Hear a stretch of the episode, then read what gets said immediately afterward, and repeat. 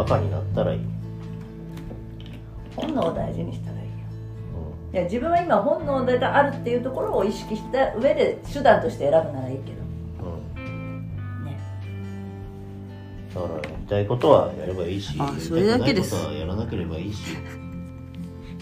嫌なもんは嫌だって言えばいいんですよ、ただそれだけ。うん、自分に正直に生きろ。そう。そういうことです。そのギャップが苦しいんだろうな。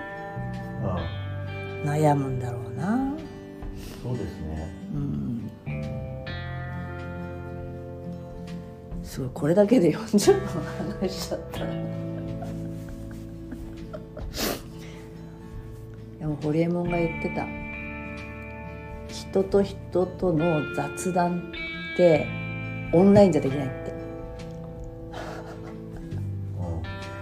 だからこうあの人でもトークイベントみたいなのやるじゃない。オンラインだった時ってさやっぱ時間決めての「はい」みたいな感じだとさいやそのでタイトルに関しては終わるんだけどさ面白くないんだってよ。やっぱその場の雰囲気でその人との話の中で雑談っていうのがいかに大事かって彼も言ってて。ん。その中でああこれがいいかもねみたいになってくると目的ありきとか目標ありきで始めた時になんかそそのその化学反応が起きないんですよ。同じ場で同じ空気を共有してないと、うん。化学反応みたいなのが起きなくてその時に思いつくことも、その画面越しじゃ思いつかないんですよね。こう環境として設定されちゃうからこの状況の中の条件がすごい絞られちゃうんだって。うん。だけど別にこう対談でもそうじゃないやって本当に。今本来だったらねここに人がいてこうなってた時には初めてこう面白いものが見つけられていろんな解決策が出てくるんだけどああ。今それがないからなんか方法論ばっかりになっちゃってあそれも一一種でね子育てもそうじゃない。あだから場の空気ってやつがねあのーないんですよそこには。ズームには。そうそう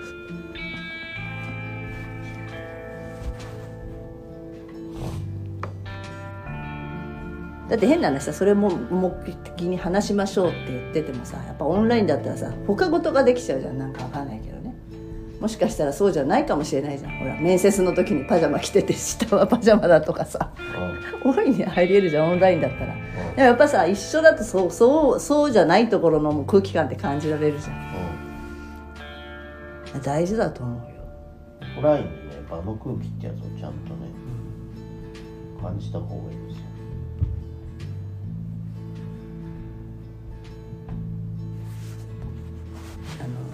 子育ての話から。結局は場の空気。はい場の空気です認知能力非認知能力非認知能力って言うじゃん。そんなのこと言うぐらいだったらもう本当マスクやめて一緒に遊ばせるしかなくない？